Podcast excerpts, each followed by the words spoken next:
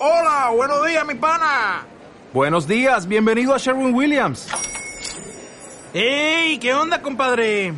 ¿Qué onda? Ya tengo lista la pintura que ordenaste en el ProPlus app. Con más de 6.000 representantes en nuestras tiendas listos para atenderte en tu idioma y beneficios para contratistas que encontrarás en aliadopro.com. En Sherwin Williams somos el aliado del PRO.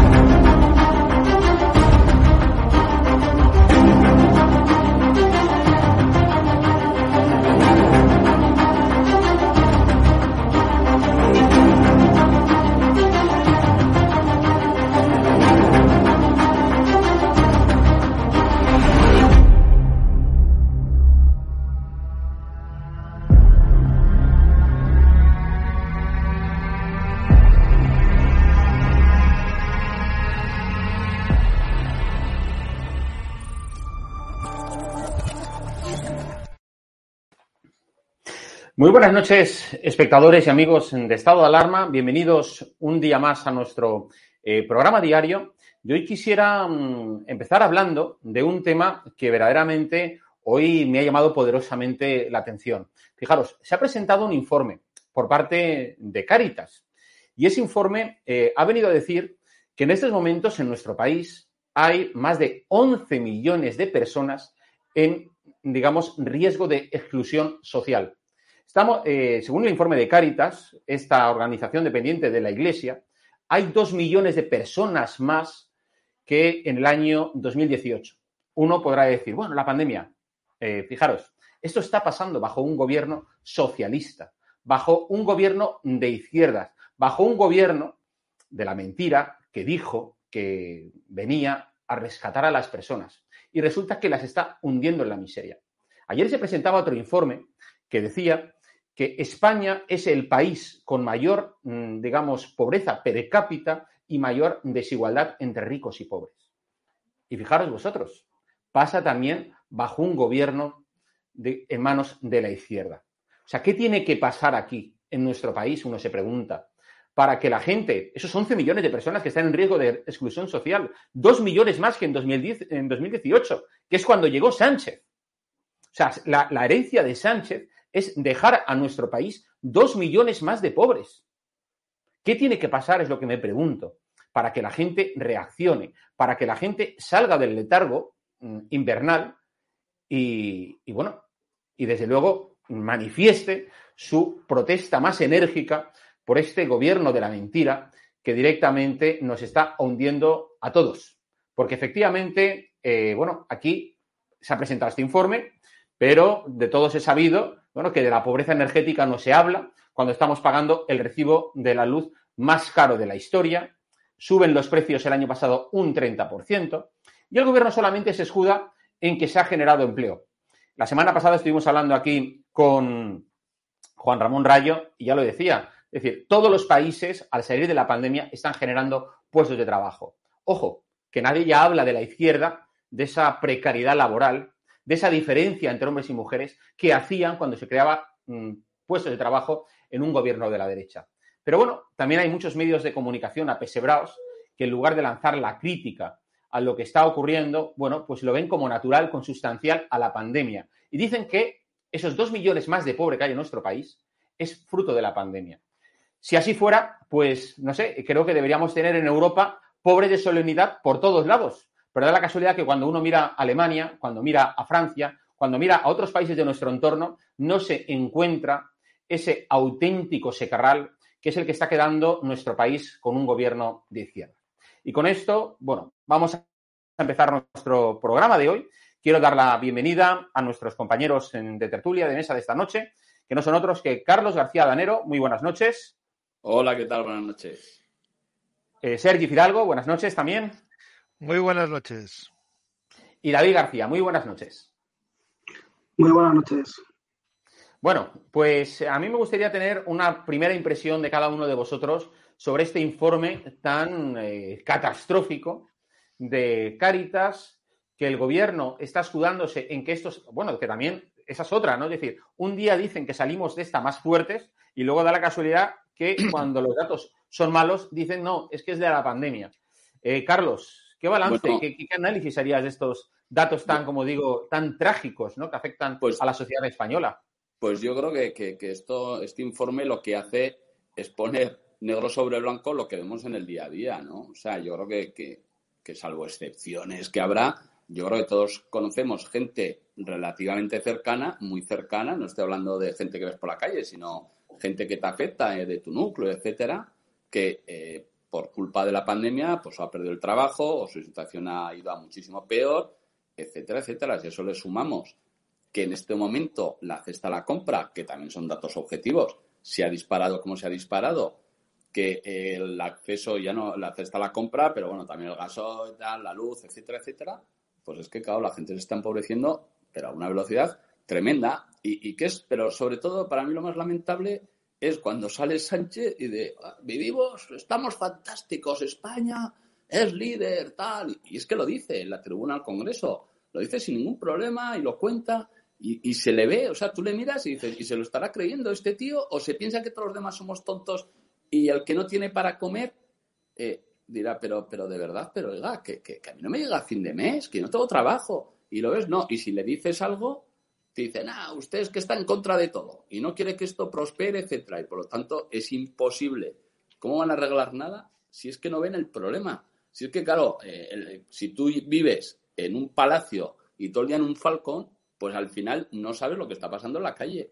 Y los que andas por la calle habitualmente y hablas con la gente, pues te das cuenta que la gente está en una situación muchísimo peor de lo que estaba antes. Y entonces ahora llega una organización como es Caritas, muy rigurosa en los estudios que hace y, lo que todos ves en el día a día, pues ellos te lo ponen con números y con cifras. Y el problema de cada número y cada cifra es que ese número de esa cifra es una persona con nombres y apellidos que todos los días se tiene que levantar y, todos los días tiene que vivir.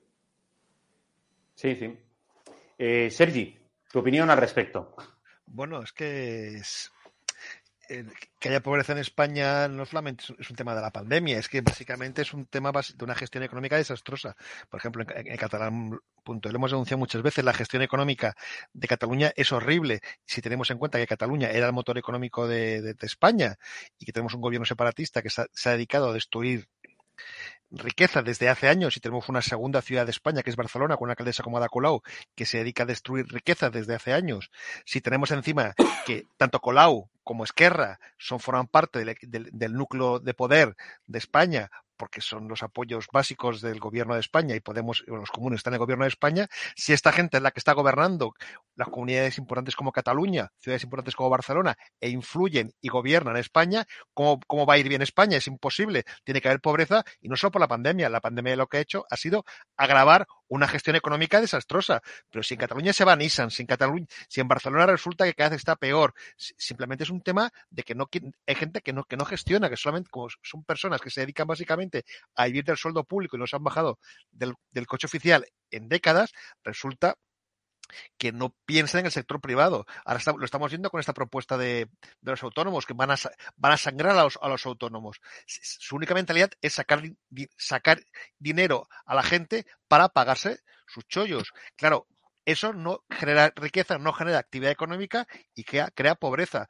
España es más pobre porque tenemos gestores que se empeñan en que España sea más pobre. solo se puede solucionar cuando, cuando los españoles nos demos cuenta que esto no puede seguir así.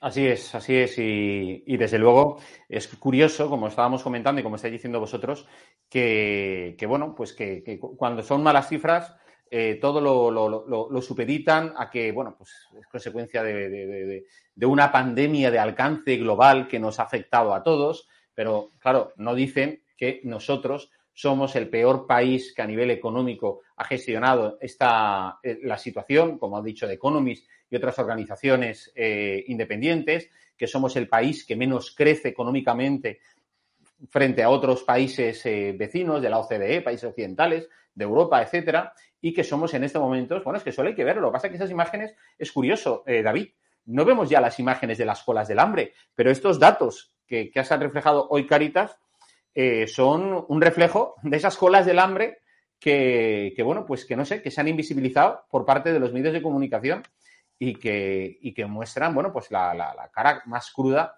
de la realidad española actual, ¿no?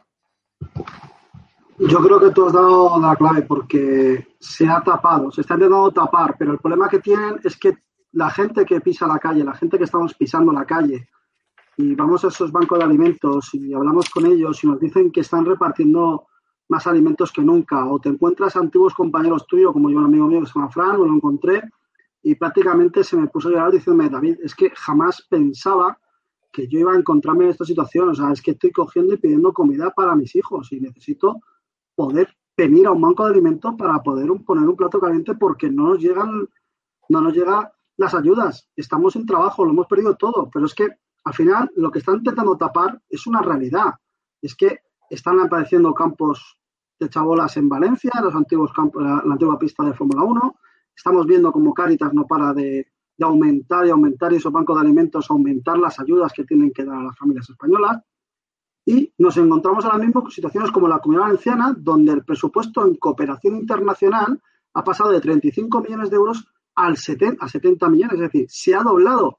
Y yo les lancé esta pregunta, le digo, señores de botánicos, señores de la izquierda, ¿qué país va a dedicar la cooperación internacional en venir a rescatar a las familias españolas? Porque las familias españolas que se ven solas, desamparadas, sin ayuda por este gobierno, tanto en Valencia como en Madrid, que no están haciendo nada, que solamente se dedican a intentar sacar pecho por unas cifras manipuladas y maquilladas, cuando la realidad es que la gente está perdiendo capacidad económica. Y lo ha dicho muy bien el señor García Danero, o sea, la, la compra, el gas, los combustibles, la luz, todo sube y tenemos una pérdida de capacidad. Y las familias, al final, lo que están viendo es como poco a poco ven mermada su economía y están viendo como poco a poco la situación les lleva a esos bancos de alimentos a acudir a Caritas para poder poner un plato caliente en la mesa a sus hijos. Algo lamentable. Lo has dicho tú. Pasa y sucede con un gobierno que se supone que son los progresistas, los de izquierda, los que estén al lado de la gente. Y lo que están haciendo es ahogarla, pisotearla y olvidarse de los más necesitados. Y eso me parece criminal. ¿No? Y de hecho, acordaros de la frase famosa de, de Sánchez, ¿eh? no vamos a dejar a nadie atrás. Pues, Pinochito Sánchez, dos millones más de pobres en la actualidad que eh, cuando llegaste con la moción de censura eh, a la Moncloa. Y es que, además, hay que destacar otro, otro detalle, ¿no? Es decir, por ejemplo, de, de, ese gobierno que tanto se las da de, con el tema de la ideología de género y convierte todo eso pues en su propia seña de identidad. Y de la casualidad que esta, digamos, problema de la pobreza afecta especialmente también a mujeres. Con lo cual dices, bueno, es que el 8 de marzo, si de verdad les preocupan las mujeres, en lugar de hacer, eh, yo que no sé, propaganda con todos los temas relacionados, pues bueno, pues con la violencia de género, que es lo que les gusta, ¿no? La división y tal, es, bueno, el fracaso de sus políticas y toda esa cantidad de mujeres que leo que se han tenido eh, que, dedicar, eh, mujeres que trabajaban y que se han tenido que dedicar ahora a, tareas de cuidado doméstico. Con lo cual, bueno, pues esto es lo que al final deja, deja la izquierda, porque eh, Carlos, Sergi y David, recordad, es que todo esto habría que ponerlo hoy en contexto con esa noticia que salió estas navidades, que mientras tenemos dos millones más de pobres en España, resulta que en ese mismo periodo de tiempo, prácticamente, en, bueno, cinco o seis años, Irene Montero ha multiplicado por 100 su patrimonio. Y eso es lo que, lo que hay que comparar y que la gente se dé cuenta. Es decir, claro, esto es lo que querían, era que los demás pagasen la factura de todos ellos, ¿verdad? Y todos ellos esto pasó su bolsillo. ¿Verdad, Sergi? No te vimos, no te vimos que es, lo que comentábamos. Eh, mm, es gente que está acostumbrada a, a, vivir del sueldo público y por lo tanto vive en una realidad paralela. Es muy fácil ahorrar y es muy fácil conseguir multiplicar tu patrimonio si ganas cada año 70, 80, 90 mil euros y tu pareja, porque no olvidemos que su pareja ganaba, aún más porque era vicepresidente. Así es muy sencillo. El problema es que el 99% de los españoles no tienen esa posibilidad de, de, de que te entren 180 mil euros al mes, al año, perdón, de dinero público para, para, para, para, para vivir opíparamente viven ellos. La mayoría de la gente, como los que estamos aquí, tenemos que, pues cada mañana levantarnos, tenemos que facturar, tenemos que buscarnos la vida y por lo tanto es una realidad que ellos no, la conocen. Ada Colau no conoce esa realidad. Errejón, Pablo Iglesias, no conocen esa realidad. Por lo tanto, mm, ya no te digo, ya no te digo Pedro Sánchez, que yo creo que no, que no ha trabajado en los últimos 20 años. Claro, mm, ¿cómo les explicas a esta gente que hay pobreza? ¿Cómo les explicas a esta gente que, le, que la pobreza se, soluciona creando empleo, creando riqueza? No, no, sí, oye, pues incluso defienden que lo que hay que hacer es al contrario, más sector público y menos sector privado. Pero oiga, ¿quién paga los impuestos? ¿Quién paga el sector privado? público. ¿Quién lo mantiene? Pues no, viven en su, en su, burbuja porque están en una burbuja de dinero público que, ellos, no, ellos no pagan, no lo pagamos los demás. Por lo tanto, que, es normal que haya pobreza y lo que tenemos que hacer es reivindicar que no la haya y exigir que no la haya y que no se gasten el dinero en tonterías y menos Falcon y más dinero para la gente. No, yo, creo que efectivamente y además aquí la derecha debería hacer con este tema, mmm, en fin, eh, un verdadero frente común para poner la foto delante de la ciudadanía española de cuál es esa radiografía, eh, Carlos, de, de, lo, que nos está dejando Sánchez en nuestro país, ¿no? Y Sánchez, Podemos y, eh, y, toda la izquierda, ¿verdad? Bueno, yo, como te decía antes, yo creo que, es que la fotografía cada uno se le hace la, su propia fotografía. ¿eh? Es decir, eh, cuando vimos a Sánchez salir en el último Consejo de Ministros del año, creo que fue, que salió con la, con el papel aquel que decía lo de la subida de la luz y tal, contándonos la historia de que la luz no había subido, que, que no estamos pagando más, claro, pues la gente cuando le llega el recibo y paga más, pues, pues, eh, pues es que se da cuenta. Cuando te dice que no ha subido el pan y tú antes pagabas X y ahora pagas X más tal, pues es que ves que ha subido el pan. Cuando cargas el coche de gasolina a gasoil, pues ves que, lo ha, que ha subido. Cuando vas a hacer otra compra, me da igual de fruta, verdura, la que quieras, todo ha subido. Entonces, eh, claro, es que no te pueden engañar, es que la realidad es esa. Y si tú has perdido el trabajo, te pueden contar 7.000 historias de que se, ha creado mucho, mucho empleo. Pero tú has perdido el trabajo, ¿eh? O sea, que al final yo creo que, que a la gente se le engaña menos, o sea, o, o, acaba dándose cuenta porque al final vive su realidad, ¿no? Y en ese sentido, yo creo que, bueno, porque en este momento, eh, yo creo que algo, si algo todo, lo piensan todos los españoles, hasta los que le votan a él, todo el mundo sabe que Sánchez es un mentiroso. Que decir, eso ya yo lo tienen mmm, hasta sus propios votantes, sus compañeros, los que pactan con él, todo el mundo, ¿no? Todo el mundo ya lo tiene, eso lo tiene más que asumido. Yo creo que, que, que, no hay tío que diga una cosa a la mañana y otra al mediodía que cambie de opinión tanto como, como lo ha hecho él, ¿no? Entonces, a partir de ahí, pues yo creo que la realidad se, se les va a volver en contra. Desde luego, yo estoy convencido que la realidad se les, se les volverá en contra. ¿no? Y, y, y, David, y además tenemos otro dato que se había dicho hoy, y es que hay medio millón más de jóvenes pobres en España. O sea, imagínate la materia grasa que tienes ahí para montar un nuevo 15M. ¿Eh? Es decir, que se te monten de nuevo. Eh, lo que pasa, claro, que todos los que montaban, eh, montaron en su día el 15M están ahora sentados en el coche oficial y pisando moqueta roja. Entonces, yo no sé si habrá otro movimiento ¿eh? alternativo a estos o acabarán a gorrazos con Irene Montero, y, Iglesias, eh, Monedero y compañía. Pero desde luego, claro, es que yo recuerdo, eh, David, esos días en los que Sánchez criticaba a Rajoy por la cantidad de españoles que se habían, jóvenes españoles que se habían ido a trabajar al extranjero y que él los iba a traer a todos y cada uno de ellos.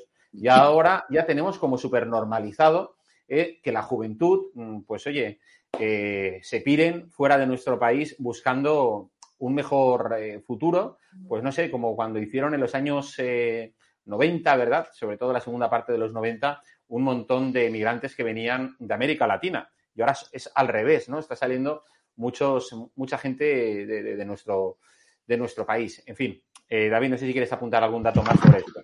Pues mira, eh, sobre el tema de los jóvenes hay un dato demoledor. El 40% de los jóvenes está en paro. Somos a la cola de Europa en paro juvenil, pero es que es mucho más grave aún.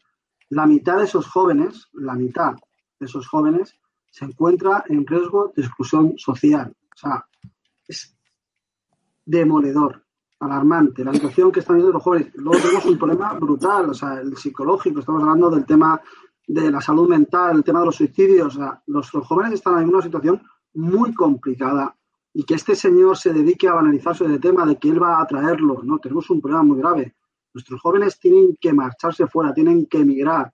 Y tenemos un problema más aún, que estamos exportando nuestro talento y lo que estamos importando no es el mismo talento. Tenemos un problema muy grave. Entonces, nos encontramos ahora mismo con un paro estructural altísimo. Tenemos un paro que estamos a la cola de Europa, también el paro, con más de un 40%, más de un 14% de media, y es muy grave. Y que esta gente banalice algo así me parece lamentable. Vamos a lo mismo, o sea, la catadura moral de la izquierda ahora mismo es bajísima y se dedican a intentar eh, decir unas cosas que la realidad está en la calle, lo estamos comentando aquí. O sea, es que simplemente pisa la calle, la gente eh, tiene que, le cuesta mucho más llenar el depósito para irse a trabajar. Es decir, es que hay gente que le cuesta dinero ir a trabajar y que no tiene para pagar las facturas y que no tiene para poner un plato caliente en su casa. Hay gente que ha perdido horas en el trabajo, hay gente que ha perdido directamente ese trabajo y lo estamos hablando. O sea, esta gente se ha dedicado a tapar como puede lo que es una realidad y es que las familias españolas están cada vez peor y nos encontramos en una situación completamente de cuesta abajo con el IPC desbordado, o sea, con la subida de IPC más grande creo que era desde mayo de 1992, o sea, es que estamos en una situación muy mala y estamos al furgón de cola, es decir, para salir de esta situación partimos desde el último, desde el último puesto en Europa y la situación es muy complicada y hay que ponerse a trabajar desde ya. Y, está, y lamentablemente, negando un problema, no vas a poder poner una solución. Pues así es, David. Además, una última reflexión sobre esto. Eh, si hay alguien de votante de izquierda que nos esté, nos esté viendo, uno de los principales argumentos que utiliza eh, cualquier votante español de la izquierda es que siempre dice que argumenta, argumenta que, bueno, que el Partido Socialista siempre mira más hacia los más eh, débiles, hacia los más desfavorecidos. Bueno, pues ya tenéis el dato, dos millones más de pobres que cuando llegó Sánchez. ¿Qué argumentos tenéis ahora para seguir votándolo? Yo creo que, que está, que está bastante, bastante claro. Oye, vamos a otro de los temas eh, del día, si os parece, y es que nos hemos enterado hoy, hablando, volvemos al tema de las, de las ganaderías, de las vacas y demás, es uno de los asuntos, o sea, no, habíamos estado tantos años hablando eh, de, del mundo eh, vacuno, pues yo creo que desde, hace, desde, la época a lo mejor de las vacas locas. Pero lo cierto es que, bueno, quienes han vuelto locos son algunos políticos. ¿eh? Ahora las vacas están más cuerdas, tenemos políticos locos. Es el caso de que hemos conocido hoy de que el gobierno estaba preparando ya una reforma en el que pretendía, bueno, pues efectivamente seguir un poco eh, lo, que, lo que todo el mundo se le ha venido encima contra el ministro Garzón, que decía que había que acabar con las macrogranjas pues lo que pretendía el gobierno de Sánchez, o sea, su ejecutivo a través del Ministerio de, Agricultura, era darles un verdadero golpe y reducir la cantidad eh, de animales eh, que se podían disponer en cada una de ellas. Hoy, de hecho, la ministra portavoz, en su comparecencia, bueno, pues ha venido a decir un poco que el gobierno no está tan en desacuerdo. Claro. O sea, yo es que alucino, ¿no? Es decir, no cabe un tonto más. Es decir, eh, estar en desacuerdo decía que no estaba tan en desacuerdo con lo que decía Garzón. Entonces, claro, al final dice, bueno, pero ¿en qué quedamos? ¿El gobierno dónde está? ¿Está del lado de Garzón? Hace una semana, cuando empezó toda la crisis, empezaron a salir varios diciendo que no, que no, y ahora como que reculan, ahora quieren acercarse más. Eh, parece ser, decía el otro día, yo creo que era Narciso Michavila, que decía que las declaraciones de Garzón estaban beneficiando en Castilla y León a Podemos. Entonces, no sé, yo digo, es que es un movimiento táctico del PSOE pensando que a lo mejor también quieren recoger tajada de eso. En fin, eh, Carlos, ¿qué, Carlos, ¿qué piensas al respecto? Bueno, pues eh, no, hay, más que verle. A ver, Garzón cuando hace las declaraciones y, cuando dijo la ministra, no, esto lo hace a título personal, lo cual es una barbaridad decir eso, Y él dice, no, no, ¿cómo? Yo lo hago como ministro de España, porque además estamos, él no solo recula, sino que dice, a ver, poco más o menos nos dice que eso es lo que, es la, opinión o el objetivo del gobierno de España. ¿Y qué está ocurriendo? Que es que eh, ahora el gobierno le está dando la razón a él. Es que era uno de los objetivos del gobierno de España. Y seguramente eh, ha salido así la portavoz, etcétera, porque entre otras cosas, no descuides que tengan algún dentro de, esos programas que, no se los habrán leído ni ellos, pero que tendrán escritos eh, de los acuerdos, etcétera y tal, pues igual tienen algo de esto, ¿eh? Igual Garzón dice, pero a mí qué me decir, pero si, pero esto lo firmaste tú. O sea que, que no me extraña, a mí no me extraña nada lo que está pasando. ¿Qué ocurrió? Que cuando surgió el tema, como es un ataque tan grande a, la ganadería, a las exportaciones, a todo, en el Partido Socialista hubo gente, sobre todo, imagino, con las elecciones de Castilla y León, pero en, otros sitios también, ¿eh? que, pusieron pie en pared, tal, y entonces, bueno, pues eso obligó un poco al propio presidente, etcétera. Pero en el fondo, yo estoy convencido que, el propio presidente, y de ahí hasta el último, no sé si el último de los ministros, quiero decir, que, que igual Planas piensa lo contrario, pero que eh, al final el gobierno estará más cerca lo que diga Podemos, eso no me cabe la menor duda. Vaya, pues eh, eso parece, ¿no? Eh, Sergi, ¿tú qué piensas? Bueno, es que yo creo, pues, sinceramente, primero que yo, yo creo, yo creo que, esta, que esto no es una casualidad. Estos ataques a las macrogranjas no es una cosa que venga de ahora ni venga de Garzón. Ya hace tiempo que se produce, incluso medios de izquierdas que ya hace, ya hace, ya hace meses que, están sacando, lanzando este tipo de mensajes y cualquiera que navegue por YouTube verá campañas de Greenpeace y campañas muy bien, muy bien subvencionadas que hablan de este tema. No es una, no es un tema que, que Garzón haya introducido en la agenda política, es un tema que ya hace un par de años que la izquierda lo está intentando vender al precio que sea lo que pasa, lo único que le, ha podido molestar al gobierno es que el momento es inoportuno para él, porque claro, las elecciones de Castilla y León con un, con, un sector ganadero muy importante en esta comunidad, pues mm, pues le, puede perjudicar pero yo creo que también el PSOE empieza a darse cuenta, porque a, Podemos le ha ido bien, ¿eh? a Podemos le ha ido bien, porque ellos ya saben que en Castilla y León le van a sacar uno o dos diputados como mucho, y por lo tanto, ellos ya no están pensando en, lo que en Castilla y León, están pensando en las nacionales. Y claro, este mensaje a su electorado le gusta, este mensaje eh, falsamente ecologista, este mensaje de vamos a acabar con las grandes empresas ganaderas, les gusta. Y el PSOE está viendo que, que, tampoco van a ganar en Castilla y León, que va a haber un desastre, aparte del tema de las macrogranjas, y empieza a querer apostar primero por lo que por lo, que es su mensaje, porque insisto, ya hace años que está con este mensaje, y dos, porque también quiere sacar su tajada de ese, de ese, electorado, que en el fondo es fronterizo también con Podemos. Yo creo que ya, ya Tudanca y Sánchez dan por perdida Castilla y León y por lo tanto han bajado un poco las críticas, porque ya en el fondo ya no es lo que va a pasar el 13 de febrero, sino lo que va a pasar después y esos votos, que porque ese tipo de mensajes sí que tiene, tienen su predicamento en cierta parte de la izquierda y por lo tanto querrán, ambos compiten por ese electorado. Sí, sí. Lo que pasa que, bueno, David, eh, al final, claro, eh, tú que estás en primera línea de la política, ¿tú crees que esa clase de mensajes que hoy dices una cosa y mañana reculas y parece que digas lo contrario, eso al final lo que hace es, bueno, quitarte total, absoluta credibilidad, ¿no?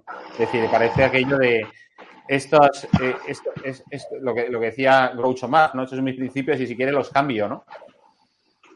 Yo creo que es un poco lo que le, lo que le ha llevado a Ciudadanos a, desaparecer poco a poco y esos tipos de, bandazos donde hoy soy centro derecha, luego soy centro izquierda y ese tipo de, de problemas, lo que te genera es una controversia, lo dices tú, es una pérdida total en la credibilidad. Por eso tú tienes tus ideas, tienes que decirlo claramente, esta es mi línea de trabajo y, sigues. Y lo que no podemos aceptar ahora mismo son esos ataques a un sector tan fundamental en España como es el sector ganadero, que no estamos viendo solamente un ataque al sector ganadero, es que es directamente un ataque al sector primario español a todos los niveles, agricultura, pesca, ganadería, se ataca a nuestros agricultores, se ataca a nuestros pescadores, se ataca a nuestros ganaderos, se ataca a nuestro producto. El único problema es que el señor Garzón lo que estaba diciendo es que lo ha hecho en un momento que llegan las elecciones, que él se piensa que puede decir lo que él quiera sin afectar y el problema es que está afectando a, miles de familias españolas que, que, tienen el sustento en la ganadería y que estamos viendo que cada vez nos cuesta competir más a nivel internacional. Estamos viendo como vez la Agenda 2030, la sostenibilidad, todo lo que nos quieren vender ataca directamente. Y como queremos ser los más de lo más, nosotros nos dedicamos directamente a cargárnoslo todo y al final nos quedamos sin motores económicos que mantengan a flote la nave. Y al final España lo que está pasando, se está hundiendo y lo estamos viendo económicamente y socialmente. Y con este gobierno miserable, criminal que tenemos ahora mismo, este tipo de ataques deliberados, porque son deliberados a nuestros sectores primarios, lo único que están haciendo es marcar la hoja de ruta, que como bien dicho no viene de ahora, viene desde hace mucho tiempo, y es la hoja de ruta que van a seguir marcando. Pasa que en lugar de hacerlo poquito a poco, el señor Garzón ha soltado un abrupto y todo el mundo nos hemos asustado, pero lo llevan haciendo poco a poco, muy poco a poco, muy poco a poco, para que vaya calando el mensaje. La única diferencia es eso, que el señor Garzón ha soltado un abrupto, la gente se asusta y se da cuenta, ostras, es que esta gente, bueno, es que esta gente viene atacando directamente al sector primario. Este domingo hay una manifestación en Madrid de muchos sectores, agricultura, agrícolas, ganaderos, los pescadores también están en pie de guerra, estamos viendo lo que está pasando en Europa. Al final, esta gente está atacando directamente al sector primario español y lo que está haciendo es acabar con la economía de miles y miles de familias españolas que ven como su único sustento es la ganadería. Y los productos españoles son maravillosos y hay que consumir producto español. Muy bien. Esto, creo, por cierto, David, tú has estado hoy en, el Parlamento Valenciano, ¿verdad?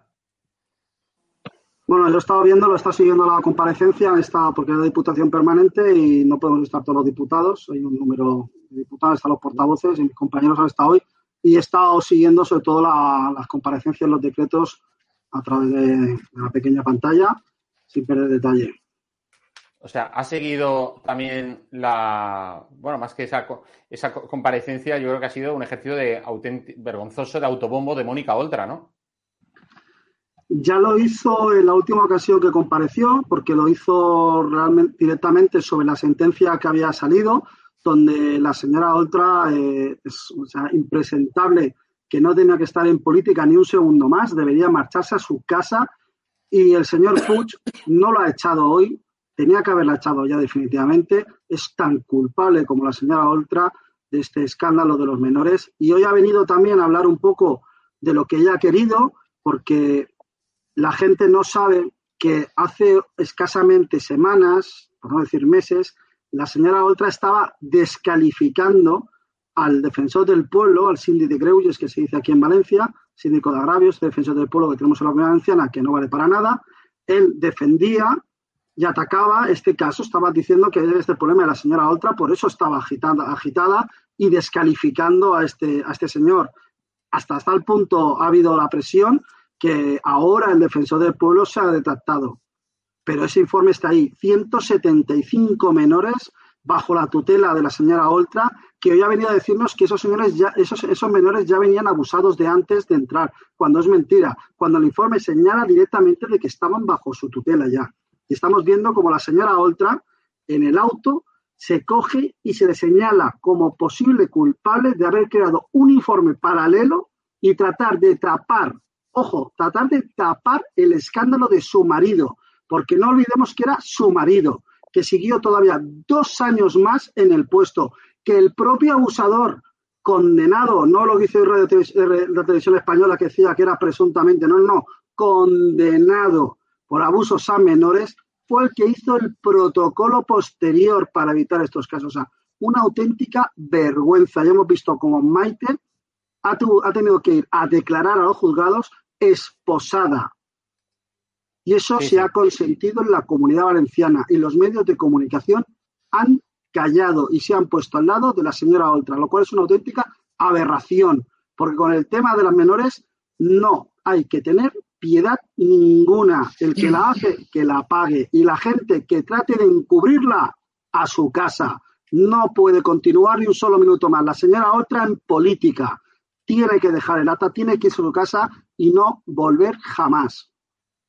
Efectivamente, como está diciendo David, hoy ha sido esa aparición, ¿eh? vamos a decirlo de esa manera, esa comparecencia de la vicepresidenta del Gobierno Autonómico Valenciano, Mónica Oltra, quien, eh, bueno, pues eh, había sido llamada, por tanto, por los grupos de la oposición a dar explicaciones por ese escándalo que se suma al de los abusos sexuales de su, de su marido, de su exmarido, eh, pues ese escándalo que de unos datos que conocimos hace, hace menos de un mes, estas navidades, donde se conocía que en el último año, es decir, entre, 1900, el, entre el 2020 y 2021, 175 menores de centros tutelados habían sido abusados.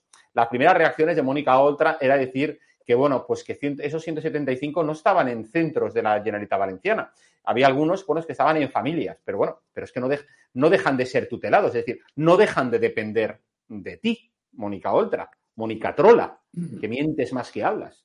Entonces, el, el, caso es que ella lo que ha hecho hoy es volver a mentir y ha dicho que, bueno, pues es que los abusos, o sea, como ya no, ya no sabe por dónde tirar, bueno, y por supuesto, con arremetiendo a la extrema derecha, lo de siempre, el discurso, ese facilón, ¿eh? ese, ese de, vamos, de una neurona para sujetarse las orejas, para que nos entendamos, es el que ella ha empleado y ha dicho que es que detrás de esos abusos no hay educadores de la Generalitat. Ah, ¿no? ¿Y qué era entonces tu marido? Que estuvo, como decía David, durante dos años después de que empezasen los abusos allí trabajando. Era un educador. Y al que se metía, no olvidemos, en la habitación donde dormía entonces esta menor de edad, le cogía de la mano y eh, a la chica, suponiendo que estaba dormida, y se masturbaba con la mano de una joven de 16 años. Ahora, por supuesto, condenado en la cárcel, que es donde tiene que estar. Y esos otros 175 personas, ojo, niños, que han sido abusados durante el último año. La pregunta que cabe hacerse es, ¿por qué no da los datos de los años anteriores? Y ya está en la Generalitat desde el año 2015. ¿Qué, pasa, ¿Qué ha pasado entre 2015 y 2020? Porque 175 niños, eh, víctimas de esas auténticas aberraciones, pues eh, no es como para quedarnos con ese dato frío ¿eh? de un año y decir, no, no, es que esto hay que llegar hasta el final, hasta el fondo. ¿Verdad? O sea, acordaros ella las camisetas que se, que, se ponía para cargar contra Camps, para contra Rita Barberá, a escrachearlos. Y ojo, Francisco Camps, de las nueve causas judiciales, ocho eh, lleva, digamos, ya ocho a cero, eh, que, de las que ha sido absuelto o las causas han sido archivadas. Eh, Mónica Oltra sí que tiene, digamos, en sus espaldas a un marido condenado a la cárcel por una cosa, por un delito tan asqueroso como abusos y despreciable como abusos sexuales a una menor. Vamos a ver las declaraciones que ha hecho hoy Mónica Oltra en, en su comparecencia en el Parlamento Valenciano. Ni un sol cas d'aquestes sospites d'abusos ha sigut realitzat per professionals dels centres residencials d'infància. Ni uno. I dir el contrari és faltar el respecte als professionals del sistema. Primero, usted miente. Segundo, usted no es creíble. Y tercero, usted tiene una manifiesta falta de humildad y no peca de ingenua, peca de cínica. Bueno, Mónica Oltra, como veis, eh, lo que hace es algo tan vergonzoso como que puede hacer. Eh, vamos, yo creo que una de las cosas más vergonzosas que puede hacer un político, Carlos García Danero, es no reconocer un error, tirar balones fuera y seguir sin pedir perdón. O sea, no reconoce nada. No le ha pedido perdón todavía a la víctima de su exmarido. Es más, intentó en su momento, como decía eh, eh, David antes, intentó eh, hacerle, hacer creer a la sociedad que mentía. Recordemos que la, llevaron esposada a declarar cuando ella era la víctima. Es que era, vamos, de, de, de, del mundo al revés, ¿no? Carlos. Es que a mí, la verdad es que este, este tema me da tanto asco, que decir, que es que me parece increíble todo lo que está pasando. O sea, por supuesto que tiene que admitir la, las responsabilidades que tiene. Claro, si admite las responsabilidades, se te que ir a casa, evidente. Pero es que además, si tú eres una administración y tienes a tu cargo a unas personas que las estás tutelando, alguien será el responsable. Pero es que en este caso, la persona que ha sido condenada es que era muy cercana a ti. O sea, que no estamos hablando que eh, tú eres el consejero de no sé qué y, y, un funcionario comete un delito, joder, y tú igual no te enteras, que no, que no estamos hablando de eso, que estamos hablando de que estás ocultando información, de que no estás dando datos, de que te cuentan cosas y tú los tapas, etcétera, etcétera, que es que es de una gravedad, tremenda. Es que cuando hablamos de menores, es que eh, debería actuar la justicia, pero, pero, por supuesto, de oficio, pero de una forma contundente, porque estamos hablando de, cosas gravísimas con menores. Pero a ver, que es que si cualquiera de nosotros a nuestros hijos menores les hacemos cualquier cosa que vaya en contra de, pues eso, pues imagínate que dices que, prostituyes a tu hijo, pues es que te quita la patria potestad y a ti te cae un... Y, y, a un gobierno que se hace cargo como institución, representándonos a todos, de esos menores, y los tienen por ahí, en esas condiciones, encima eh, sales ahí y dices cuatro cosas que se te ocurren para salvar la cara, es que me parece, me da tanto asco todo este tema, que yo, no sé, ya esta persona no lo conozco, ¿no? Pero, pero me parece increíble cómo, porque mira, de cualquier otro tema, pues, pues sales ahí y hablas lo que haya que hablar. Pero de un tema como este, es que me parece increíble, increíble. Sí, sí. Esto, además, eh, Sergi, ¿tú al respecto qué piensas?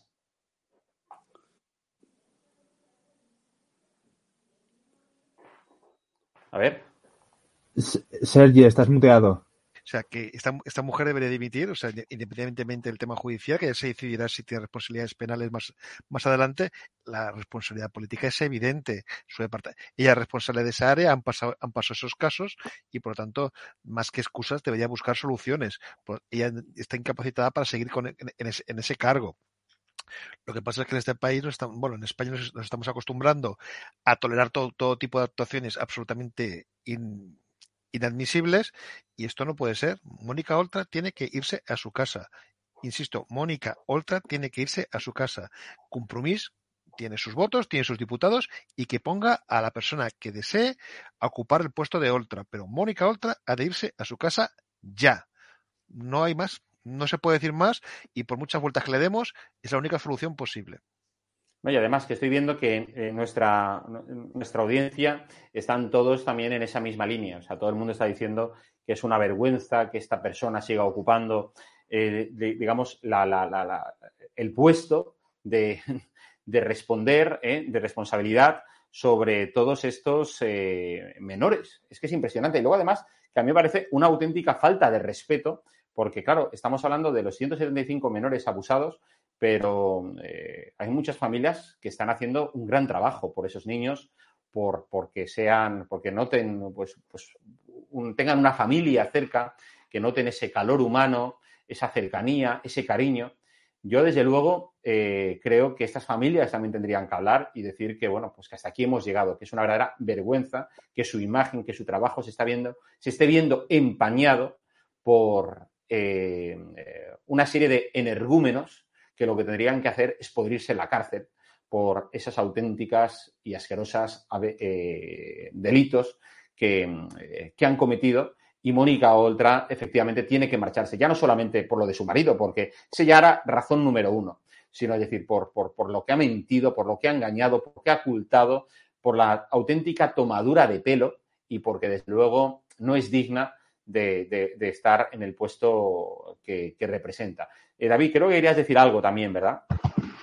Sí, un, si me permites un pequeño apunte para que la, la, audiencia sepa hasta qué nivel esta señora da, eh, da, como ha dicho, este tema da mucho asco y esta señora eh, lo que está haciendo es una persecución política a Maite, la, la niña abusada. Antes se ha hecho una reversión del hospital de Torrevieja, público-privada, ha pasado a, público el 15 de octubre de este año 2021. Estaba trabajando en el hospital de Torrevieja Maite, la niña abusada, y su novio. Antes de la reversión, la Consellería de Sanidad, alguien de la Consellería, pregunta específicamente por el expediente de trabajo y el contrato de Maite. Y justamente a las horas de hacer la reversión, es decir, al día siguiente de hacer la reversión, Maite y su novio son echados a la calle y cesados por la Consellería de, Mónica, de la Consellería de Sanidad. Es decir, Luego viene la señora otra diciendo que se le ha ofertado ayudas, que se le ha querido dar un piso y demás. Solamente ha sido cuando Maite se ha atrevido a hablar públicamente en los medios de comunicación, cuando este tema se ha vuelto a poner a la palestra y ha salido la sentencia judicial donde la señalaban a ella como en ese intento de tapar esto. Y la señora Oltra, lo repito, en sede parlamentaria atacó a la justicia y atacó a la policía diciendo que eran los verdaderos culpables de todo esto. Así es la señora Oltra. Así es el nivel de asco político que puede llegar a dar en sede parlamentaria. Sí, sí, efectivamente. Oye, no sé si eh, cambiando, cambiando de. Ah, bueno, no, antes de cambiar de tercio, quiero. Tenemos una, creo que unas declaraciones en realización, me dicen, de mm, María José Catalá, eh, portavoz del Partido Popular en las Cortes Valencianas, que esta mañana, bueno, también se ha dirigido. A mí me ha gustado mucho el papel que tanto los desde Vox como desde el Partido Popular eh, cómo bueno, se han dirigido a Mónica Oltra y cómo le han puesto, digamos, ante, ante el espejo de, la realidad. Vamos a ver ese, ese vídeo, María José Catalá medidas de protección. Cuando una o es una víctima, cuando hay una sospecha, según usted vamos a empezar a diferenciar, pues su ley de protección de violencia de género dice eso. Tercera cuestión, ¿por qué cambian ustedes de versión hasta tres veces cuando conocen esta cuestión? ¿Cuándo hay que creerle, señora Oltra?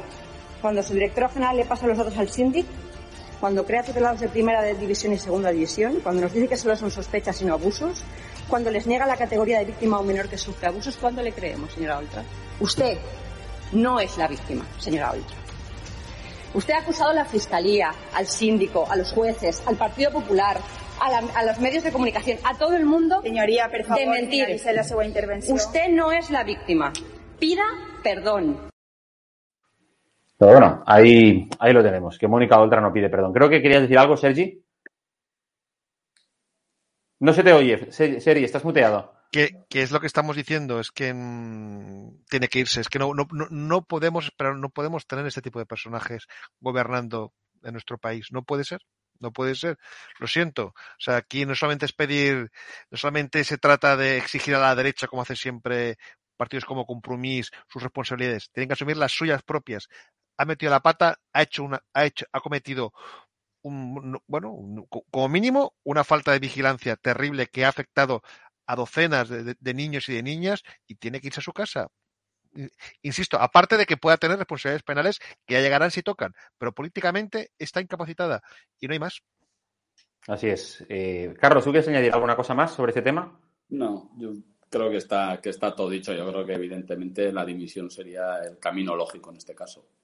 Y si no, efectivamente, que la destituya eh, Chimo Puig, eh, que, no tiene ninguna intención, bueno, porque claro, él sabe que, bueno, pues ahí tiene también su, su tripartito socialcomunista aquí montado y sabe que, bueno, pues dejar caer a Mónica Oltra significa que tiene que convocar elecciones para dentro de dos meses y en esos momentos, bueno, pues los sondeos no, no, no traen buenos augurios para, para él, entonces, pero bueno, ya sabemos además que Mónica Oltra, que esa es otra de las cosas, es decir, Mónica Oltra, bueno, está, siendo o ha sido, digamos, utilizada por Yolanda Díaz como uno de sus grandes arietes para esa plataforma con la que quiere concurrir en unas próximas elecciones. O sea, que se la lleve, ¿eh? pero vamos, que se la, se la lleve porque es, yo creo que será, vamos, eh, eh, una señal de, del nivel Maribel que Yolanda Díaz tiene en su equipo que se tiene que traer a una mujer tan cuestionada como Mónica Oltra, que digo que en compromiso hay mucha gente que no la quiere, que no la quiere porque saben que en estos momentos Mónica Oltra resta y mucho. Pero bueno, es lo que hay. Oye, eh, como tema para, ir acabando en nuestro programa de hoy, no sé si habéis visto un vídeo de Iglesias que ha empezado a montar o mover, hoy Podemos, pidiendo, digamos, financiación. Últimamente está, eh, bueno, pues pidiendo dinero para, para, para todo, no sé. Es decir, ¿qué pasa Hombre, sí, bueno, que están perdiendo elecciones, que están perdiendo votos, que están perdiendo apoyos, y claro, y eso, y eso se traduce a la hora de, bueno, pues de los ingresos, ¿no? De Podemos. Vamos a ver ese vídeo de, Iglesias que, que se ha difundido desde Podemos. Hola a todas y a todos. Hace unos pocos días los tribunales ratificaron que el bulo de la caja B de Podemos era efectivamente un bulo Compartí en Twitter las portadas que dedicaron ABC, La Razón y El Mundo para difundir el bulo y luego las contrasté con las portadas del otro día en las que la noticia evidentemente fue ignorada por los mismos periódicos que habían difundido el bulo primero. ¿Qué os voy a contar, verdad? No es la primera vez que esto ocurre. Esto nos lleva ocurriendo desde que nacimos. Es lamentable la abrumadora mayoría de medios reaccionarios y conservadores en televisión, radio y prensa en España que no responde a la pluralidad de nuestra sociedad y también es lamentable que la propia estructura de propiedad de los medios ponga tan difícil ejercer el periodismo con libertad. Pero hay algo todavía peor que eso, la mentira. En estos últimos tiempos, la mentira y el bulo se han normalizado y se han convertido en la principal estrategia de la derecha y la ultraderecha mediáticas. Sus brazos políticos simplemente las repiten. El gran problema No es que sean de derechas, eso es incluso legítimo. El gran problema es que mienten. Yo ya no tengo ninguna responsabilidad como cargo público o como dirigente político, pero quiero ayudar a que tomemos conciencia de que la correlación mediática de fuerzas define la dirección de la sociedad y la propia democracia. Y cuando la democracia y la sociedad en fin, bueno, creo que no vale más la, eh, no vale la pena seguir viendo a este sujeto, este individuo, que vamos a ver, que se aprovecha completamente, ¿no? Se, se presenta ante nosotros como una especie, no sé, de, ayatolá, ¿eh? venido de, caído del cielo, dándonos lecciones cuando, vamos, ha estado y sigue viviendo del cuento. No nos olvidemos que él ¿eh? ha, ha amasado una verdadera fortuna en su mansión de Galapagar con su eh, Irene Montero le ha, le, ha, faltado el todes, ¿no? Cuando he dicho al principio todas, todo, yo digo, a ver, le hace un guiño a su mujer con el todes, pero bueno, yo creo que él en esas tonterías, bueno, es tonto, pero hasta tal nivel no, no, baja. Pero lo cierto es que, mm, bueno, dando lecciones, adoctrinando a la gente de quién dice la verdad, quién, vamos, pero si tienen, eh, eh, si la izquierda, lo que pasa es claro, que quiere vender otro relato. La izquierda, otra cosa, claro, que, que sea él quien no controla todos los medios como le gustaría que no sea él quien haga pues la escaleta de Al Rojo Vivo o la escaleta de, de, de, muchos de los programas, pero bueno, pero tiene la secta, tiene a Wyoming, tiene eh, una cantidad de estos eh, bazofia de, de, espacios que, que, que, vamos, que están escritos al dictado de Podemos. O sea, no sé qué más, qué más esperan. Eh, Sergi.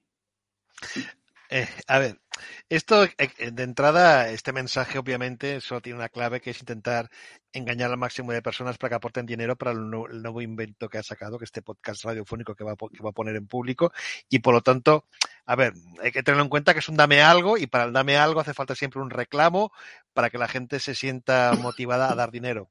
Claro, a mí lo que me hace gracia es lo que tú has dicho. Una persona que vivía hasta hace poco en un chaletazo de, 100, de casi un millón de euros que ahora vaya pidiendo, vaya poniendo el cazo para que la gente le pague para hacer un podcast, bueno, pues vale. Sobre todo en un medio como público. Público, que no olvidemos, es un medio teóricamente de izquierdas que echó a periodistas de izquierdas y que ha tenido muchos problemas con periodistas de izquierdas por las prácticas laborales, laborales de, del señor Rouras de Media Pro, con lo cual ahora cuando, habla de los grandes bulos, de la ultraderecha mediática, de sus malas prácticas y todas esas historias, bueno, que hable del medio en el cual va eh, con el cual colabora, con el, donde quiere inserir ese podcast y que, bueno, no es precisamente ningún ejemplo de nada desde el punto de vista periodístico. Con lo cual, estamos hablando de un personaje mmm, que ya está amortizado. Uno. Dos, que intenta sacar dinero engañando a la gente, pidiendo dinero para hacer algo, cuando, oiga, este señor, pues oiga, mmm, bastante dinero han, levantado de, aportaciones de, gobiernos amigos y de, bueno, y de, empresas amigas, legalmente, por supuesto, no estoy diciendo que, fue, que sea ilegal, no tengo ganas de, que aparezcan sus abogados, pero oiga, mmm, para, ir, para, para, ir pidiendo dinero a la gente que dé 5, 10, 15 euros para que ese señor siga, siga montando sus, sus historias. Oiga, este señor está colaborando en medios como Raku, que es uno de esos medios de, de derecha ultraderecha que, que la habla. Es que no está con, está colaborando con la SER, que es otro gran otro ese gran emporio mediático de, de, España es la SER. Por lo tanto, él no puede decir que está de que la prensa está contra él cuando está colaborando en los principales grupos mediáticos del país. Oiga, es que mmm, lo que insisto, es un reclamo para sacar dinero y bueno, si piensa que así va a engañar a más gente para que le den pues 20, 15, 10 euros al mes y así tener dos o tres millones al año para colocar a, otra, a, otra, a más gente, claro, recordemos que su último invento, este de ese, ese digital que le montó a Dina, pues mucha gente no lo ha leído. Por lo cual, pues me imagino que este podcast tendrá un, un éxito bastante similar al de, al de, al de, al, al de a, se llama Última Hora, ¿cómo se llamaba? Es que no, no, no me acuerdo porque lo leí sí, sí, era tan malo que no última lo dejé de leer. Hora. Pues bueno, última me imagino hora. que lo que montará este señor, pues tendrá lo mismo, el mismo éxito que, que, que, que, tiene pues Última Hora o el programa de Monedero. Bueno, que los ven, ven cuatro gatos. Sí, sí. En fin, eh, Carlos, si te das cuenta, es decir, este como Mónica Oltra, ¿no? Lo que les gusta llegar a llorar e ir de víctimas. ¿eh? Se presentan ante la sociedad, no sé, como están viviendo del cuento y están eh, presentándose como víctimas, pobrecitos, ¿no? Es decir, los dos millones más de pobres en España no importan. Aquí quienes tenemos que, que, que llorarles, poner nuestro hombro para que lloren es a Pablo Iglesias y a Mónica Oltra. ¿Qué piensas de, del sujeto, pues, Carlos? Pero alguien, alguien que ha sido vicepresidente eh, en el gobierno con Sánchez, ¿cómo puede hablar de mentiras? Pero, pero si es, si es que es un, es un gobierno todo él instalado en la mentira y por lo tanto está más que acostumbrado. Y luego de bulos. A ver, un bulo era decir que nunca se iba a mover de Vallecas. Un bulo era decir que, que nunca iba a cobrar más de tres salarios.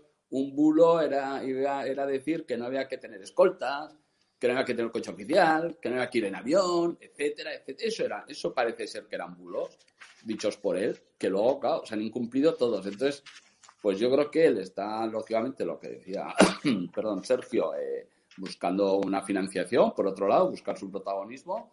Es verdad que, sigue teniendo mucha, o sea, que, él puede tener, todavía puede tener una presencia cuando diga cosas y tal, porque hay gente que, le puede seguir, ¿no? Y más teniendo en cuenta la situación en que está Podemos ahora, que Podemos como tal, pues, pues eh, no está liderando nada, sino que lo está intentando hacer eh, Yolanda Díaz y me imagino que también pues forma un poco el contrapeso que quieren poner, que si dentro de la dirección de Podemos no son capaces de tener un contrapeso con Yolanda Díaz, pues que al final lo acabe haciendo también un poco Pablo Iglesias. Y yo creo que en eso están. Y bueno, y además, y no hay que olvidar que, que, encima este que viene ahora presentándose, no sé, como alguien que pide ayuda, decir, oiga, que usted está cobrando como ex vicepresidente 80.000 euros anuales, más de 5.000 euros al mes. Es lo que decíamos antes, ¿no? Es decir, es como Irene Montero, que multiplica por 100 su patrimonio ¿eh? y decían que venían a salvar a todos y al final han venido a salvarse a ellos mismos y vienen por aquí llorando. En fin, es alucinante. David.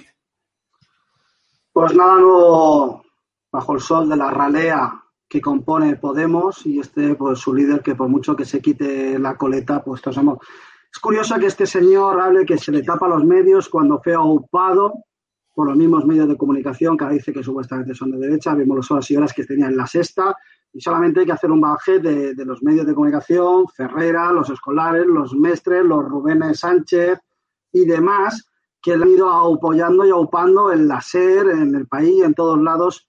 Este señor siempre ha tenido altavoces. No sé qué altavoces se dice que que tiene cuando estamos viendo que los únicos pocos medios que se atreven a levantar la voz son medios que tienen que pelear sin subvenciones a base de, gente que apoya los diferentes canales, las diferentes iniciativas, y este señor se atreve a decir que, que Podemos está perseguido mediáticamente cuando ha sido los medios de comunicación los que lo oparon. Y se atreve a hablar de bulos. Este señor que tiene entre sus filas al señor Echenique, condenado, por una falsa violación. Este señor que hemos visto todo lo que ha ido haciendo y como bien ha señalado el señor García Danero, venían a regenerar la política y lo que, se han, lo que han hecho ha sido reventar la democracia, llegando hasta el punto que han atacado actos de otros partidos, actos políticos de otro partido, lanzando ladrillos, lanzando a sus huestes y a sus sordas que utilizaban como guardaespaldas, ahí los víamos enfrente de los de su chalet, los bucaneros del barrio vallecano, para reventar actos de Vox. Esto es lo que defiende Pablo Iglesias, eso es lo que es Pablo Iglesias y que es una vergüenza que este señor se le continúe dando pábulo. Lo mejor que le ha podido pasar a la política española es que este señor se haya marchado a su casa. La lástima es que si le sigue dando altavoces para que siga vertiendo su veneno y su odio en los medios de comunicación. Y lo peor aún, que hay gente que todavía crea a este ser vil y despreciable, que lo que ha hecho ha sido traer odio y confrontación a la, a la sociedad española. Efectivamente, David. Y regenerar la democracia, lo que han hecho ha sido regenerar, en todo caso, la República Democrática de su cuenta corriente. Eso sí que, lo, han llenado de dinero cantante, sonante y fresquito. Eh, en fin, aquí, aquí lo tenemos que dejar, compañeros. Eh, Carlos García Danero, David eh, García y Sergi Fidalgo, muchísimas gracias por acompañarnos esta noche en estado de alarma. Y a todos vosotros, muchísimas gracias también por seguirnos como cada día. Nos vemos mañana en, aquí en el programa diario de, Estado de Alarma. Que seáis muy felices a pesar del gobierno. Buenas noches.